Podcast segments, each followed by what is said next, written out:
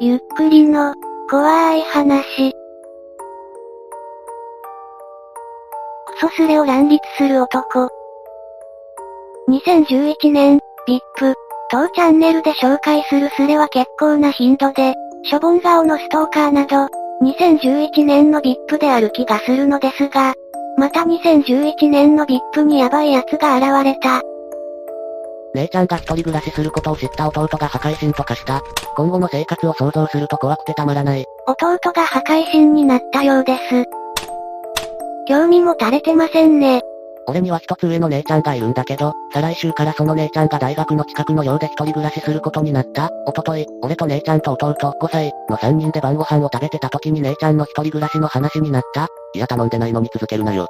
一人暮らしすることは2、3ヶ月ぐらい前から決まってて弟の前でも何回も姉ちゃんの一人暮らしの話はしてたんだが、弟は、一人暮らし、というのはただのお泊まり会的な感じに解釈していたようだ。重要ないよ。さっきから辛辣です。マジで、状況を書いた後にちょっと相談したいんだよ。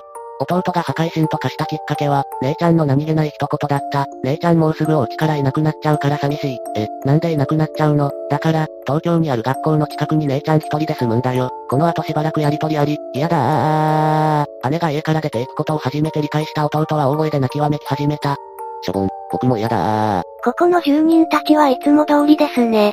弟は優しい姉ちゃんが大好きだったから、泣く気持ちは十分理解できた。中級の俺でさえちょっと寂しいからな。弟はまさか少なくとも今後4年は姉ちゃんが家からいなくなるとは思っていなかったからなおさらだろう。姉ちゃんは大学院まで進む予定。弟はひとしきりわめいた後、今度は姉ちゃんを引き留めるためになんか色々言い始めた。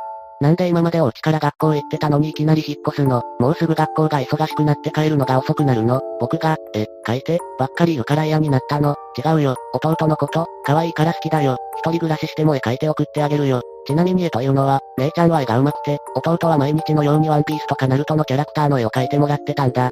僕も姉ちゃんと一緒に一人暮らしする。ダメ。弟は幼稚園あるでしょ。一緒に住む提案を否定された弟はさらに興奮が増し、じゃあやっぱ僕のこと嫌いになったんだろ。と叫んでまた泣き出した。姉ちゃんはワンワン泣いてる弟を抱きかかえ、頭をなでなでしてなんとか弟を落ち着かせようとした。できるだけ帰ってくるからその時いっぱい遊ぼうね。でもまたすぐ出て行っちゃうんでしょ。ってな不毛なやりとりをずっと続けてた。弟の興奮はどんどん増していき、バカ姉ちゃん、バカ姉ちゃん、と言いながら姉ちゃんのことをポカポカ叩き出す次第だった。しまいには姉ちゃんのほっぺたまで叩き始めたので、姉ちゃんはたまらず抱っこするのをやめて弟を下に下ろした。で、俺もちょっとこれは弟を注意しないといけないと思って、姉ちゃんを叩いちゃダメだろ、みたいなことを言ったんだ。そしたら弟は、うるさい殺すぞ、と涙と鼻水でぐちゃぐちゃになった顔で怒鳴った。そう、俺は弟にあまり好かれていない。しかも最近幼稚園で覚えてきたのか、殺すぞ、とか、死ね、とか汚い言葉をよく使うようになってるんだ。もちろん姉ちゃんに対してはそういう言葉はぶつけないんだけどね。っていうか俺にしかそういう言葉はぶつけないんだよね。弟に舐められてて笑った。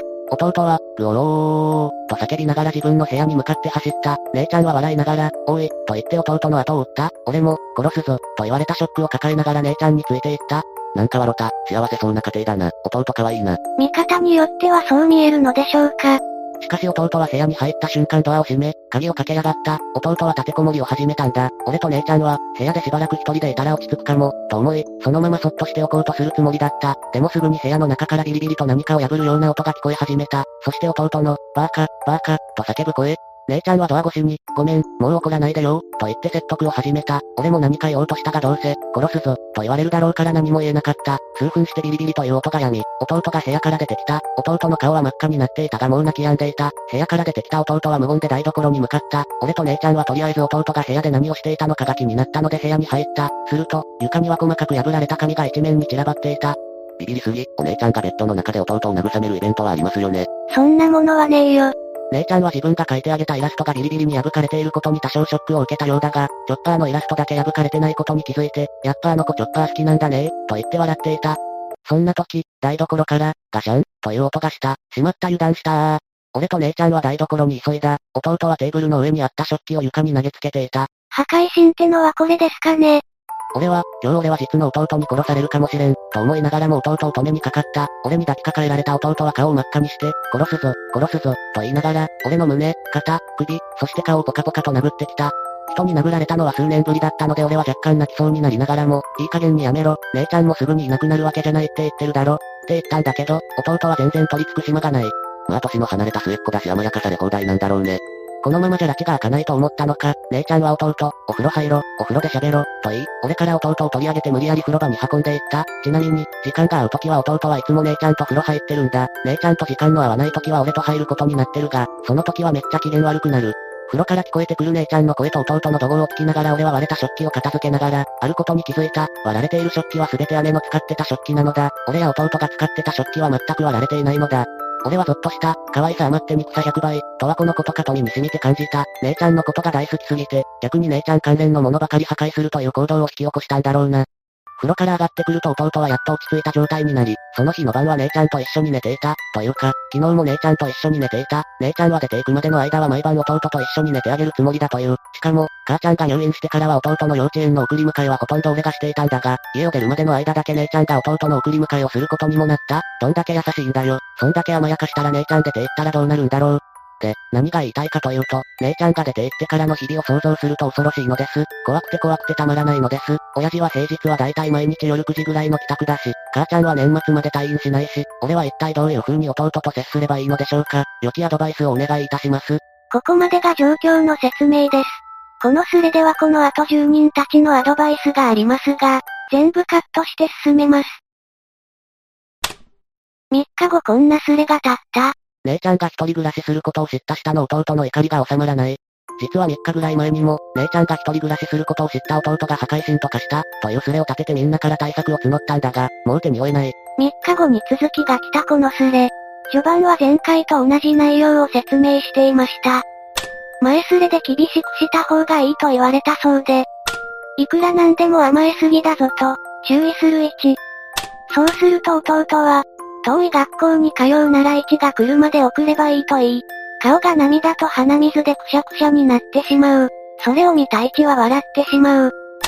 姉も、タコみたいと言って笑ってしまい、弟は一に向かって例の、殺すぞ、をまた言ってくる。住人たちはそれに対して、どう考えても甘やかしてる姉が悪い。姉に弟に冷たく当たるように言うのが定石。まあでも、真剣に話してたんだろうな。弟は、兄貴しっかり叱らないと後々やばくね。甘やかす存在ってのはある程度は必要だとは思うけど叱る役も大事でね。と、口々に反応します。このスレは250くらいまで行きますが話を先に進めましょう。6日後こんなスレが立ちました。一人暮らしを始める姉ちゃんとの別れ際、下の弟が悲しみの脱粉をした。ここまであまりヤバい片鱗を見せていませんでしたが、そろそろヤバくなってきます。姉が出て行った時のことを話したいようです。お前か、やっと一人暮らし始まったのかよ。前回途中までなんだけどちゃんと弟のしつけはやってんのか。だいぶ認知されてきましたね。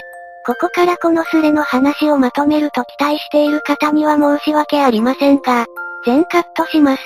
姉が出て行く直前に抱っこされながら、クソを意図的に漏らして姉が怒った。要約するとそんな感じです。ぶっちゃけ長い割にそれだけだったので、住人たちは誰も聞いていませんでした。誰も読んでくれてない。つまらないからね。あとその顔文字やめて。お前は読まれたいから書いてるのかよ。書きたいから書いてるんだろう。やっぱ読まれたいアドバイス欲しいこうしてクソスレは落ちました。視聴者の中にはなんでこんなのまとめてるんだ。そう思ってる方は多いと思います。5歳の少年のわがままが怖いってほどではないだろと思うでしょう。もう少しお付き合いください。先ほどのスレから約3時間後、全く同じスレが立ちました。このスレも50いかずに落ちています。先ほどのスレから30分後、スレ体は違いますが本文が同じスレが立ちます。さっきのスレまだ落ちてないのに何がしたいのでしょうか。さらに18時間後、本文に家族構成を加えてスレが立ちました。結局昨日も完走できなかったのか。同じ話を昨日からもう3回聞かされてますが。実は4回目なんだぜ。とまあこんな感じで繰り返されていることに気づいている人もいました。さらに翌日、18時にすれたて。その3時間後にもすれたて。何が目的なのでしょうかね。そしてここから時は流れて、1週間後。姉ちゃんの部屋から下の弟の人糞が見つかった。姉ちゃんも俺も発狂しそうになった。こんな汚いスレを調べ続けている私が発狂するわ。姉が1週間ぶりに帰ってくると部屋にクソがあったそうです。そしてこのスレ以降、弟が姉にクソをかますスレが立たなくなりました。2011年の間はね。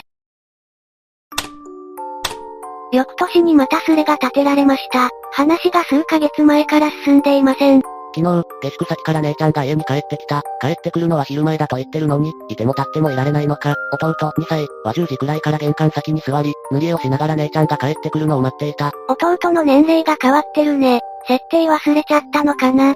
昨日の5歳の弟の話とは別なの。昨日って何さ？あれ、まさか昨日も立てていたんでしょうか。探したらこんなスレがありました。タイトルにクソって入ってないからわからなかった。内容を見てみるとやはり以前と同じ人物のようです。何このデジャビュ見たことあるんだけど。何人かは気づいたようですね。このスレは30くらいで落ちました。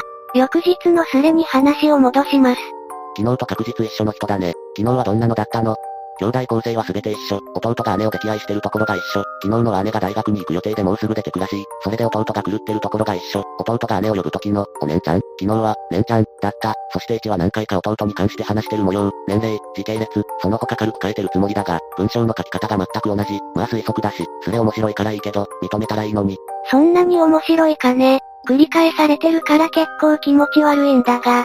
そしてこのスレの最後では、帰宅すると弟はしばらくは落ち着いていたんだが、このスレを立てる数十分前に弟が急に泣き出して、姉ちゃんの押し入れにこもった。そしてトイレの中から低い声のうなり声が聞こえてきた。うん、うん、うん、うん、うん。弟は今回はおむつをしていたものの、うんこをしていた。これから俺はどうやって子育てすればいいでしょうか。という相談をした後に、あれ、そういえば俺弟なんていなかった。それどころか姉ちゃんもいない。突然こんなことを言い出し、消えていきました。ネタを明かしてしまった以上、これ以降スレは立てられないでしょう。数ヶ月にも及ぶクソスレでしたがこれで終わりですね。3日後にしれっとまた現れました。私は外事という言葉が嫌いですが初めて使いたくなりましたね。お前の弟はゴリラか何かなの ?2 歳児だよ。今回のは2歳児設定のバージョンでした。このスレは100くらいで落ちました。それから20日後、姉ちゃんの部屋で脱粉した弟を入院させるかもしれない。前に姉ちゃんの部屋で弟が脱粉したというスレを立てたんだが、その弟の脱粉癖が最近またエスカレートしてきた。父、母と相談して、精神病院的なところに、入院させることも視野に入ってきた。辛い。なんか大変なことになってます。このスレでは弟の世話をするために、一も大学に行けなくなったとか書いてあります。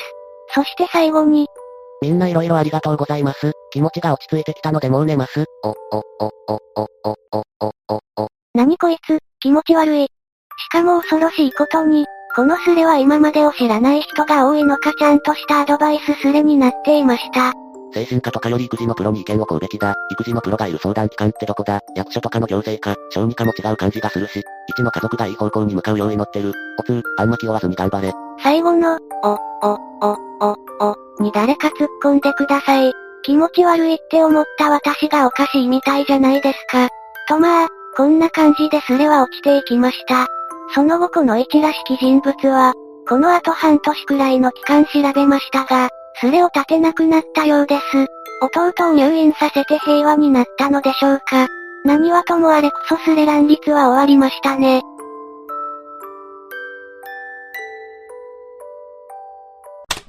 姉ちゃんの部屋から下の弟の人糞が見つかった。姉ちゃんも俺も発狂しそうになった。約8ヶ月後、帰ってきました。最初のスレから約1年後ですね。しかも設定が少し戻ってます。俺19歳、姉20歳、弟5歳、弟とだいぶ年の差あるけど、実の兄弟です。5歳バージョンできましたね。またか、何回同じネタでスレ立てるんだよ。ああ、あれか思い出したわ。姉が家出る時に弟が発狂したやつか。だいぶ久しぶりだけどやっぱり覚えてる人はいます。そしてこのスレの終盤のことでした。あれ、そういえば俺に姉なんていなかった。弟はいるけど中学生なんだった。年の離れた優しい姉ちゃんが欲しくてこんな妄想すれ立てて、幼稚園児の弟を自分に見立てて気持ちを満たしてるんだった。これが真実だったらしいです。1年かけてこんなことをするとかマジやばいですね。私が調べた限りこの後、この位置が立てたようなスレはありませんでした。これで本当に終わりのようです。いかがでしたか？この話をちらっと知って、調べてみたらこんな形に終わりました。正直不気味ですよね。2チャンネルには同じようなスレを繰り返し立てるものがたまに現れます。